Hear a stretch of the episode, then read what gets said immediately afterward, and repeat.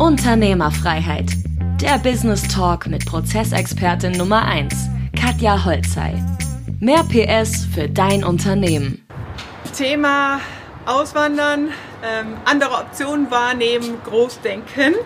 Ich bin heute hier in Dubai. Vor einem Jahr bin ich hier gewesen und habe so gedacht, so, hm, mal gucken, wie sich das alles noch so alles entwickelt hier international mit Corona und Lockdown und so weiter. Und man sieht halt sehr, sehr stark, dass sich in der Makroökonomie wirtschaftlich die Mächteverhältnisse sehr stark verändern.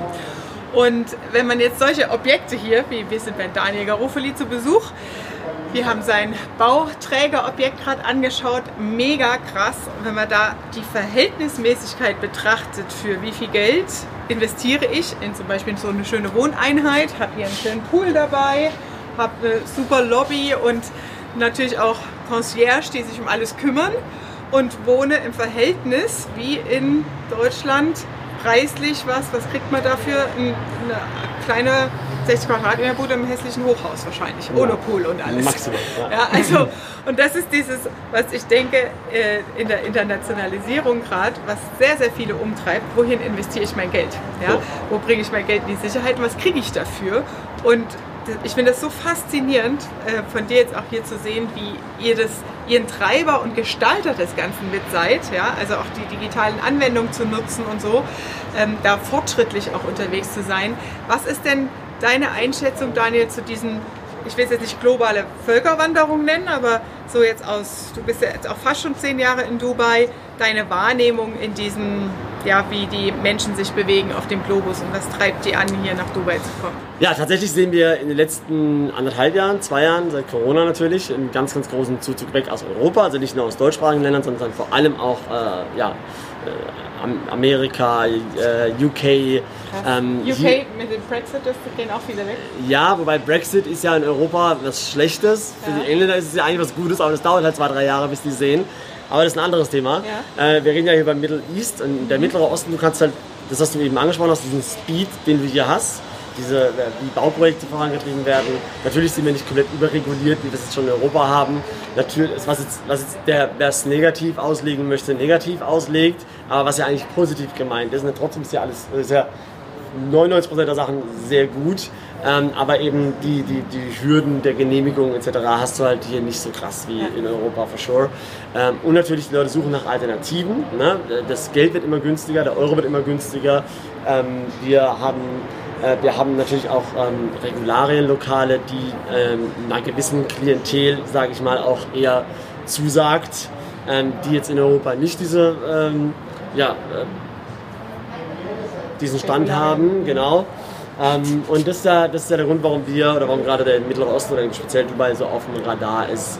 Ähm, weil wir eben auch, ne, wie kann man vielleicht vergleichen, die Schweiz äh, Anfang des 19. und 20. Jahrhunderts. hatte ich im Kopf tatsächlich. Ja, ja. Wir, wir, sind mit allen da und wir können mit den Chinesen, wir können mit den Russen, wir können mit den Europäern, mit den Afrikanern, mit, den, mit, den, mit, den, äh, mit der äh, israelischen Community hier als erstes ja. arabisches Land.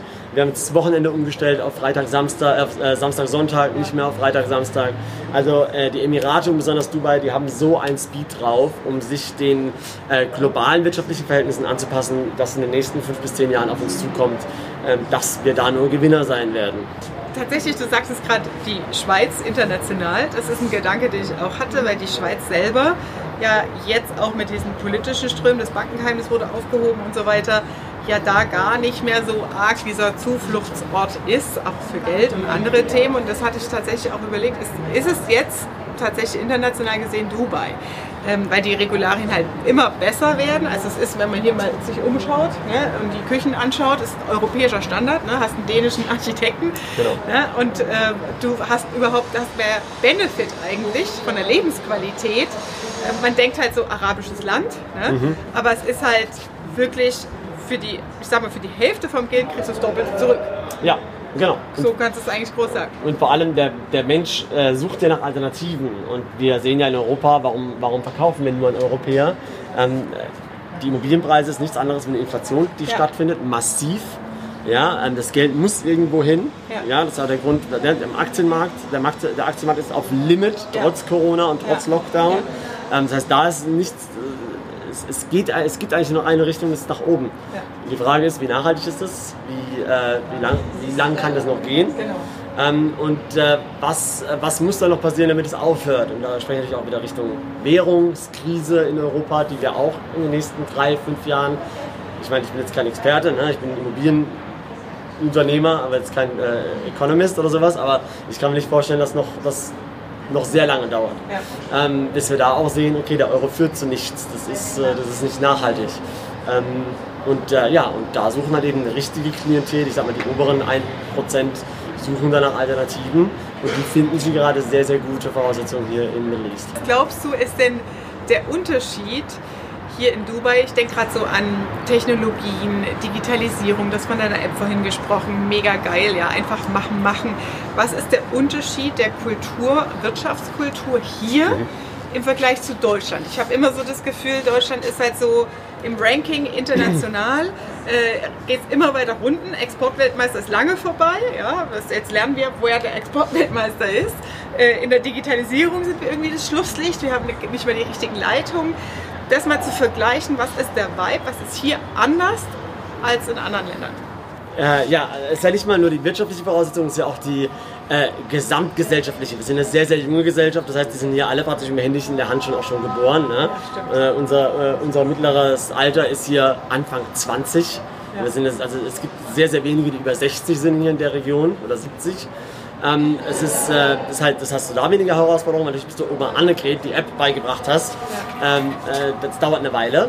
Ähm, zum anderen natürlich, ja, ist ja, wir haben ja, ein ganz anderes ja. demografisches Verhältnis hier. Krass, ja. ja äh, such mal nach weißen Haaren außer meine. geht's viel schneller, ja. Genau.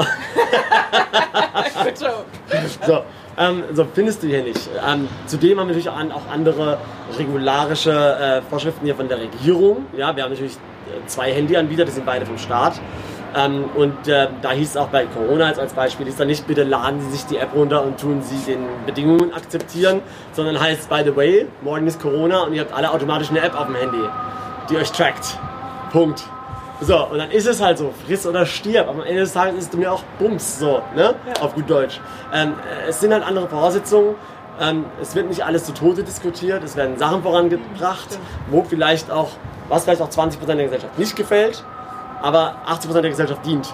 Das ist im Prinzip wie ein Unternehmer. Wir als Unternehmer, wir können nicht immer jedem alles einen Gefallen tun. Mhm. So, wir müssen auch mal Entscheidungen machen, die wichtig sind fürs Unternehmen in ein, zwei Jahren, die der Buchhalter oder die äh, Sekretärin heute noch nicht versteht. Ja, genau. Und die kann sich dann der Kaffeeküche drüber aufregen, aber wir gehen, wir gehen weiter voran. Halt genau, und so kannst du das Land als, äh, oder die, auch die, die Regierung hier als, als, ähm, als CEO sehen, aber auch weil die auch nicht alle vier Jahre wieder, wieder gewählt werden müssen. Dass die nicht Entscheidungen treffen müssen. Die wieder revidiert werden. Genau, die vielleicht einer Masse gefallen würden. Ähm, und die Masse ist ja im Grunde ne, auch eher äh, nicht die treibende Kraft.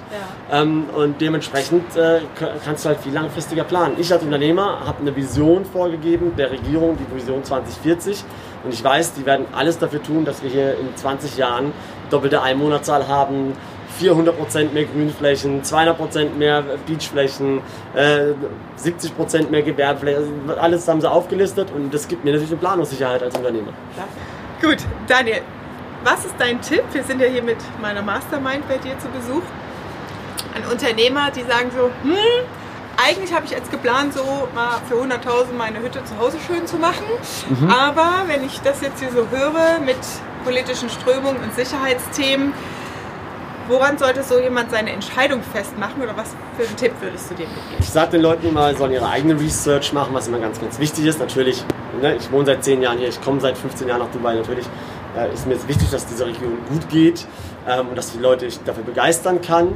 Ähm, aber wer ein bisschen Research betreibt, wird schon sehen, dass das eigentlich fast nicht mehr aufhaltbar ist, äh, dass wir äh, einen, einen Strom von Geld und Macht von West nach Osten ziehen sehen werden in den nächsten fünf bis zehn Jahren.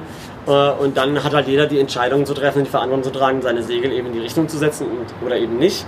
Äh, und wir haben dann in unserer kleinen Firma äh, unsere kleine Nische gefunden, wo wir eben Investoren helfen, ein attraktives Immobilieninvestment zu, zu erwerben hier. Wir managen das, wir verwalten das, wir haben eine deutschsprachige Kunden und Investoren ähm, und bauen im Prinzip sowas, was du jetzt hier siehst, auch kleine Projekte mhm. äh, mit einem hohen Anspruch an den Mieter, um das dann eben langfristig hochrenditerechtlich zu vermieten.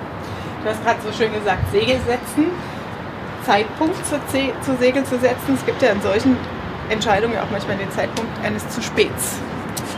Jein, jein. Also es ist, äh, es ist nie zu spät, einen Baum zu pflanzen. Ja? Also, äh, die Frage ist halt, wann du dich in den Schatten des Baumes legen kannst. So, wenn du es vor einem Jahr gemacht hättest, hättest du ein Jahr Vorteil vor den anderen.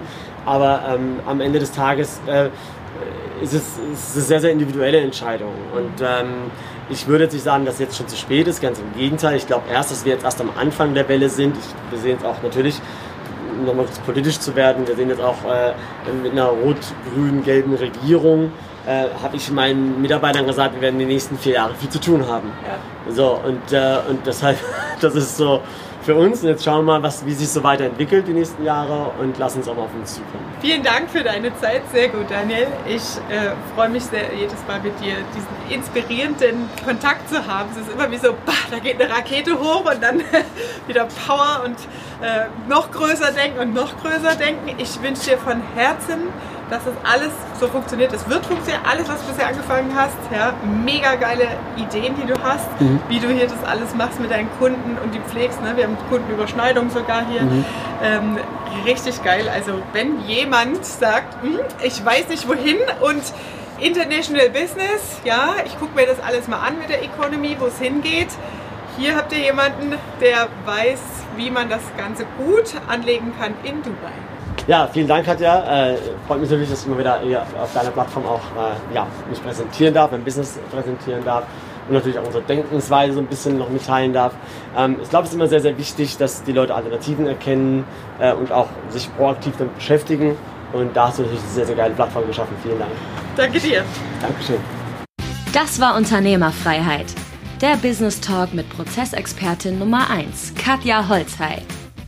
Du willst keine Folge mehr verpassen, um dein Unternehmen mit PS auf die Straße zu bringen? Dann abonniere jetzt den Podcast und folge Katja auf Instagram.